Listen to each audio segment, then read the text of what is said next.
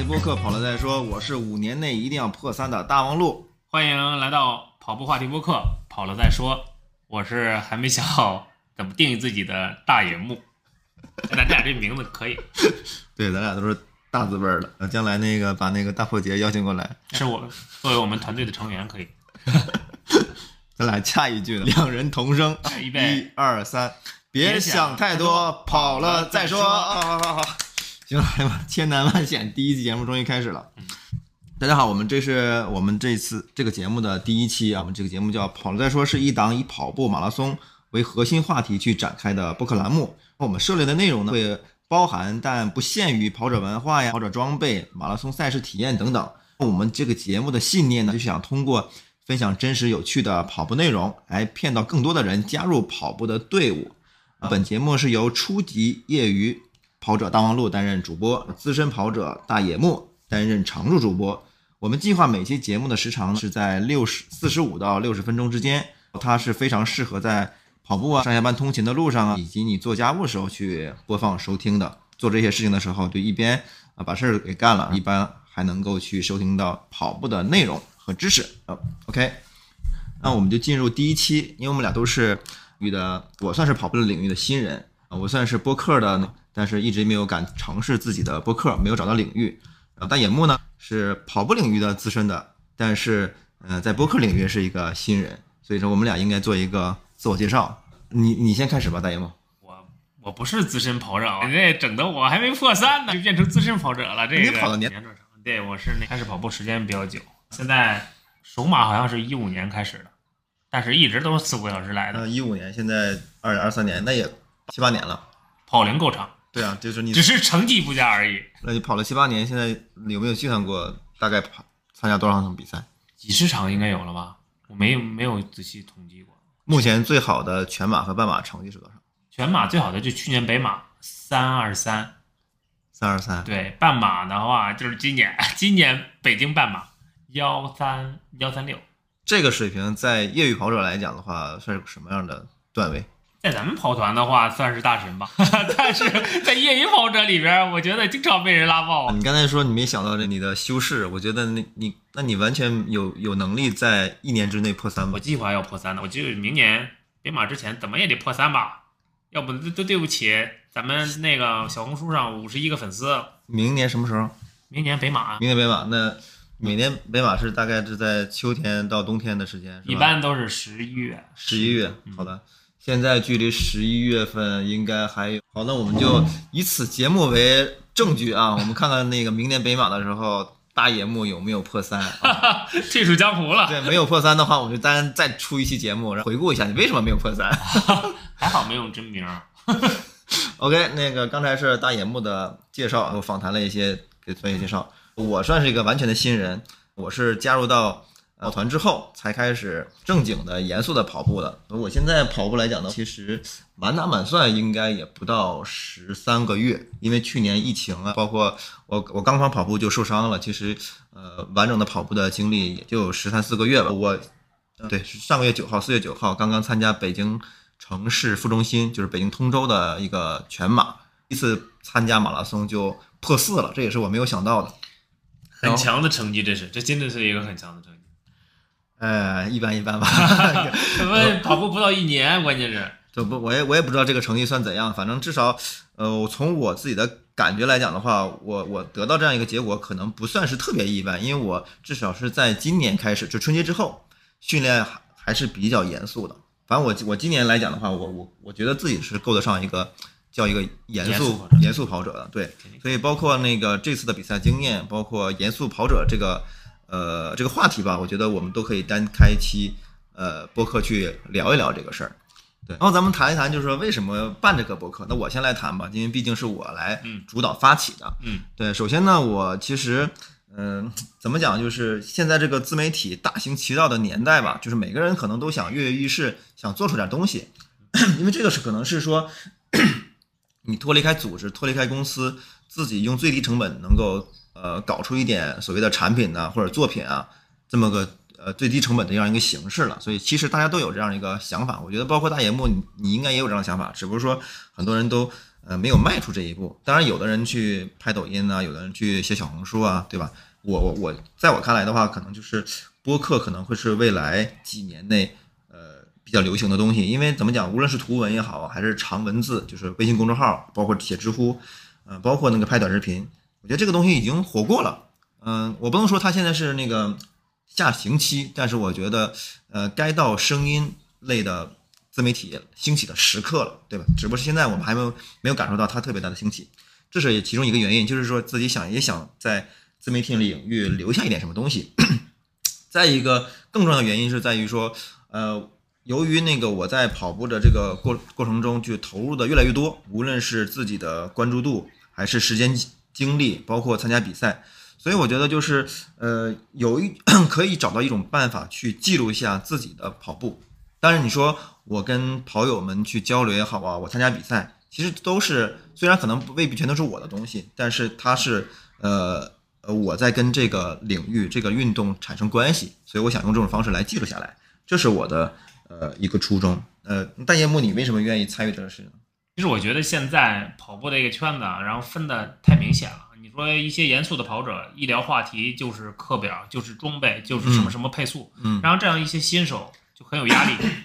而一些新手呢，然后不想谈这些话题，谈论的问题呢就容易跑偏，然后谈着谈着就谈到了跑步之外的东西。但有些还是在介于这些之间的人，就像比如说你其实你跑步一年多，然后全马可以破四，这是一个很亮眼的成绩，但你完全可以通过一个这样的平台把你的那些东西分享出来，很适合那些那些初阶的跑者。你看，比如说咱们经常看那个乌贼老师的视频啊，嗯，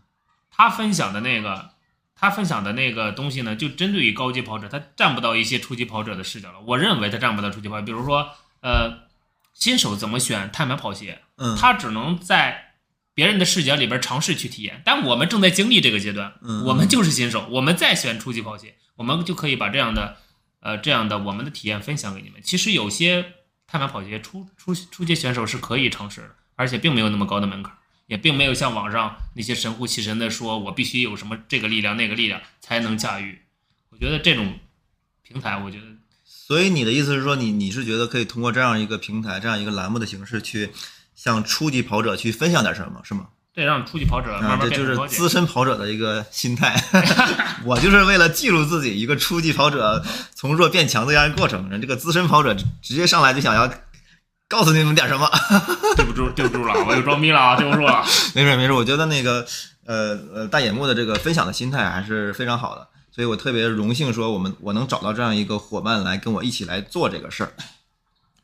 嗯，然后我们第二个话题就是聊这个为什么用播客这种形式。其实刚才我一部分已经提到了，就是我觉得那个呃播客的制作成本是比较低的，就是呃如果说咱俩特别投入，可以去写一个逐字稿。当然，如果说不写逐字稿，咱俩就是像这像这现在这样散开了去聊，我觉得能聊出东西。包括说，呃，我们去请一些别的团的团长，或者是说将来有可能请到一些跑步领域的一些名人吧，比如说刚才说的乌贼啊，这里边岔开一个话题，乌贼就是那个抖音上非常红的沈乌贼啊。如果你第一次听说这个名字的话，可以去搜一下。OK 啊，回来，嗯、就是成本给你广告费，广告费了吗？乌贼 乌贼不需要我给他广告费，好不好？我希望乌贼老师能听到这期节目，帮我们去打打广告。对，可以。对，然后这是一个就是刚才讲的，就是成本比较低嘛。第二个就是说，呃，我觉得它这个很适合跑步去收听这样一个场景。就是我现在可能就是，呃，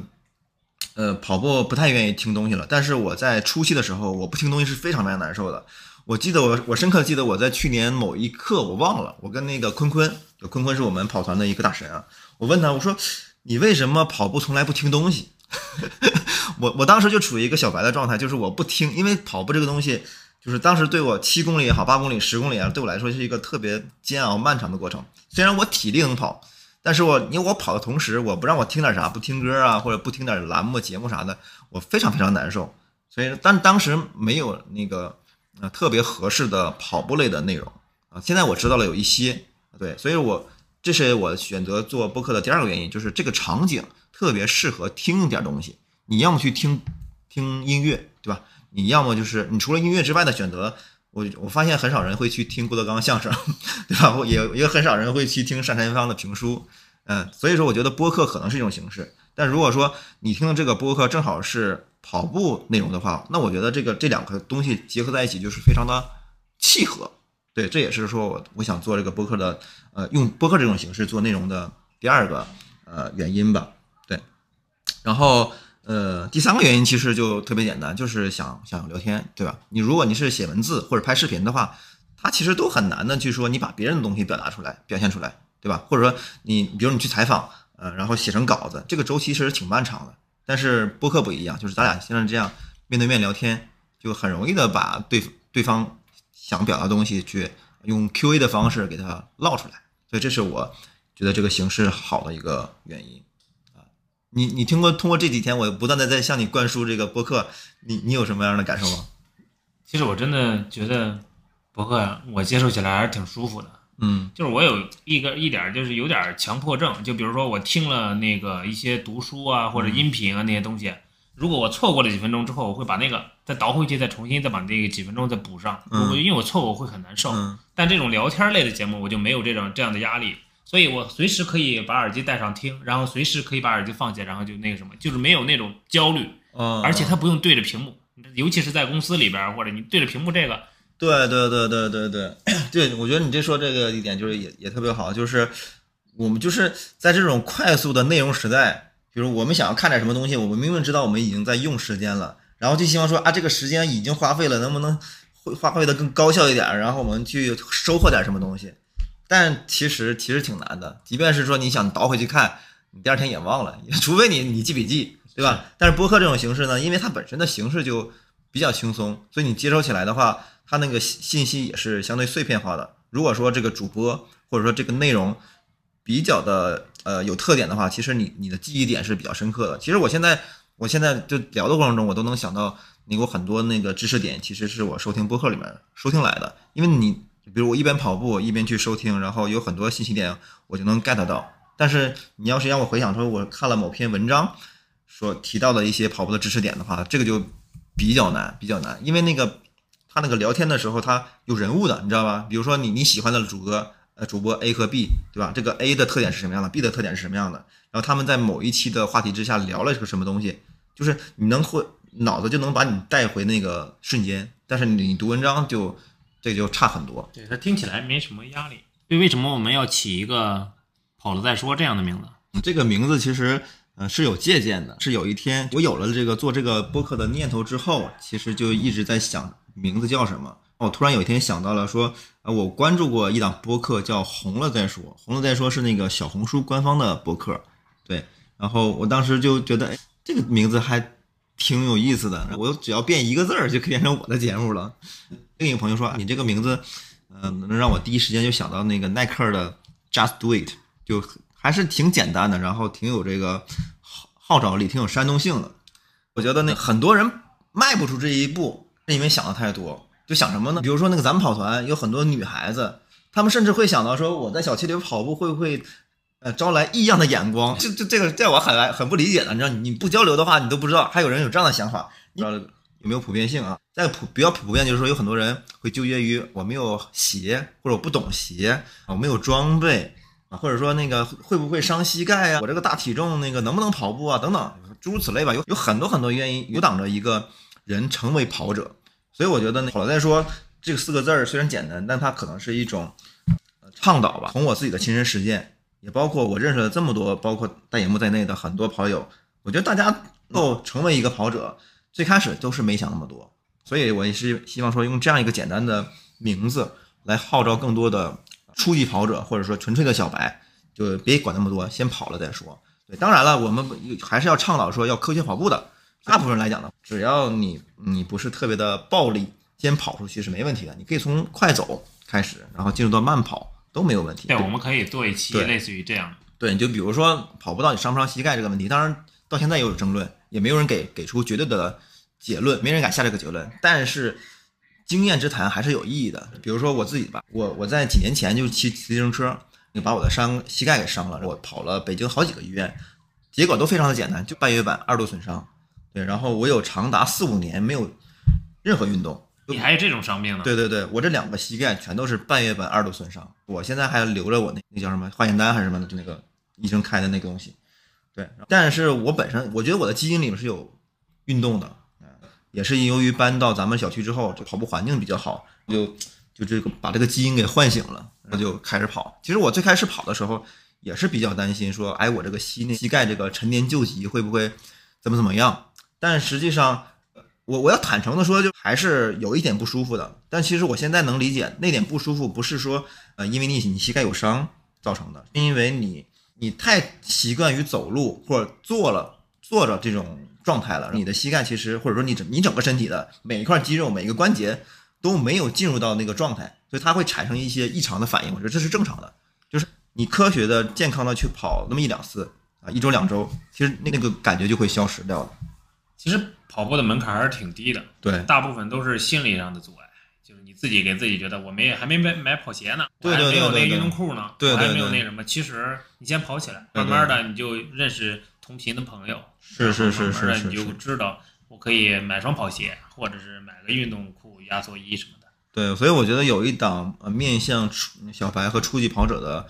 栏目吧，无论是音频的还是文字的还是短视频的。其实都是都是很好的，但是目前市面上真的没有这种非常系统性的，所以我们出现了，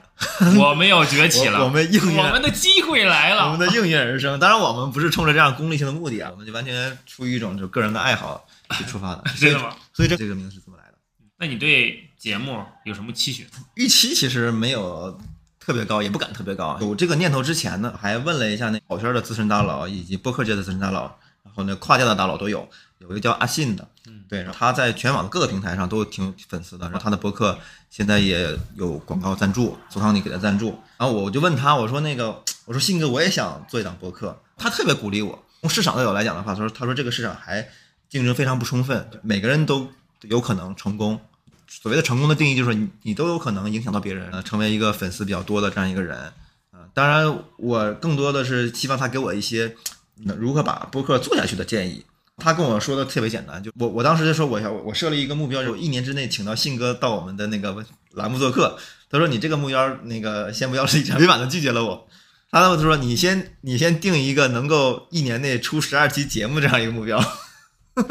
其实如果按照一个完整的自然年，一期出十二节目就是一个月啊，不对，一一年出二十四期。他这么跟我说的，那就是两期嘛，一个月两一个月两期嘛，就那就四周出两期嘛。我觉得这个频率。还 OK 的，主要是起码话题还是很充足的。对对对，我我所以那个东西还是挺做之前我就已经大概规划了一些选题，我觉得这个还是挺多的，而且你在做的过程中就会不断的去产生新的灵感，所以我觉得我我的预期就是能做下去，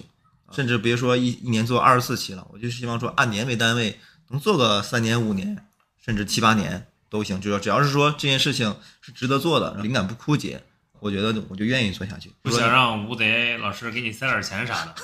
索康尼给你塞点钱啥的，真的没有。这这个就看缘分了嘛，也也看咱们的努力的成果了吧，所以就没有那么高的或者那么虚无缥缈的期期待了，就希望说我们能够把这档节目一直做下去。其实还是目的还是比较单纯的，就想分享一些跑步相关的。对对对对对对，因为就是初衷奔着这个来的，因为咱们小区的跑步氛围很好。但是仍然，我看到很多人，其实有很多人已经被我们影响到了，就包，比如说包括那个那个倩倩，我包括那个我们隔壁小区的，有很多人就在我们群里边，比如潜水一阵子的时间，但是我我们天天打卡，动不动就分享点跑步的相关的装备也好啊，知识也好啊，或者纯聊天，他也能感受到这个跑步这个人群是比较乐观的、向上的、积极的。所以做这样这样一种播客，其实。我觉得那个让影响力不不再局限于这个对对对对这个地域，对对对对对，希望把我们这个小圈子的影响力往外影响。就比如我就会因为跑步这件事情，我我觉得我不算是一个天生乐观的人，但是我也会因为跑步这件事情会收获了更多的自信，也交到了更多的朋友。所以我觉得这件事情，只要你不受伤，它几乎是百利无一害的，对，几乎是百利无一害的。所以我觉得它是个好事情。所以咱们平台其实就是分享。跑步知知识分享跑步故事，对对对对对，知识加故事，当然可能不不仅仅限这些东西，有更多东西我们会随时的把它加进来。我觉得咱们能做起来。信哥已经给我们提供了一个，信哥那个以后给我们背书了，已经。信哥出选题呢，我就是抄他的选题。可 以可以。最后一个，第二个话题就是我们未来播客会探讨哪些话题？这也是说想说给我们的听众以及未来的听众听的。就我们会，因为我们是个社区型的跑团，我们 生长在这儿，所以我们会先最开始呢，以我们这个社区跑团为核心去分享跑步的故事、跑友的故事。嗯，因为我们在这个地方比较特殊。如果说是有外地的跑友的，可以稍微介绍一下，我们这个地方叫燕郊，就是北京的焦点，北京的 北京的郊区，郊区都谈不上，我们是，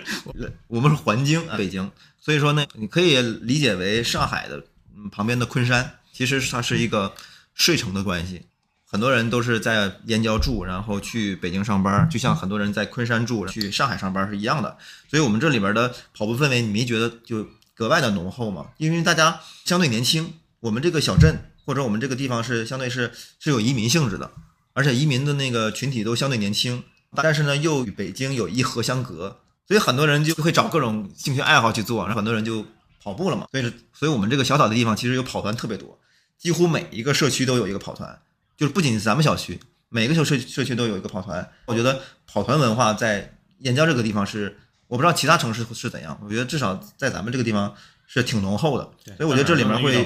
对蕴含了很多故事，我觉得可以挖掘很多故事，就包括当然咱们燕郊也有大神嘛，房博这种大神都存在。房博已经进群了，房博是我们的人，不要低调。对对对对，我看看什么时候能够把房博请到咱们的栏目去分享一下，就把这个蘑菇扎的别那么闲，然后就请他过来。近水楼台，知道吗？近水楼台，对。然后如果把这些话选题都做完了之后呢，我们会做一些通用类的话题，比如说小白。当然，可能它可能不是时间先后的，它可能是同步来做的。比如说小白如何开始跑步，如何科学跑步，怎么去避免跑步受伤啊，以及怎么从一个小白跑步变成一个呃再进阶一点，进阶怎么办？就比如我现在到一个进阶的状态了，所以我就有必要去向资深跑者，像像大野木，像很多团里的跑友去。请教，当然我们会把这些请教过来的知识整理一下，用呃播客的形式，呃也分享给大家。对，这是我们探讨的一些话题吧，反正就是跟跑步相关。如果说听众听友也有一些想要呃听我们去聊的东西，甚至说想要听我们去采访的人啊，我们也努努力，看看呢能不能他这也是可以留言的是吧？可以留言，留言可以反馈是吧？对对。如果说我们的粉丝到了一定程度，我们可以建一个听友群。那种反馈会更及时，差不多。我觉得第一期节目就这样吧，咱们也不成熟，可能这现在不知道剪辑出来是什么样子，可能也也不一定好听，对吧？咱俩这个播音状态都是非非专业非专业。然后第一期节目差不多就这样，划划水，摸摸鱼。我们这是第零期，其实我都没敢叫第一期，对我因为我觉得那个配不上第一期的质量。点儿，我觉得他们关注了我们，就能感受到我们的进步了。对对对，我也对。如果说那个有。从现在开始收听，一直到我们真正的六十个月以后，我觉得你一定会看到我们的进步的，就像我自己看到自己在跑步上进步是一样的。对你就是我们现在的私粉，第一零期就跟我们。好的好的，那我们这期节目就先到这里，废话说的也不少。呃，我们希望说你如果对我们感兴趣的话，就求关注、求转发、求推荐。当然，如果你听我们的那个社区里的跑团里的，如果你想直接找到我们去。发起一个你的话题，我们也非常欢迎说各种我们周边的或者说北京的好友能够找到我们去一起聊一聊这个话题，好吧？那今天就先这样，好，我们开始想下一个话题，好吧？好，拜拜拜拜。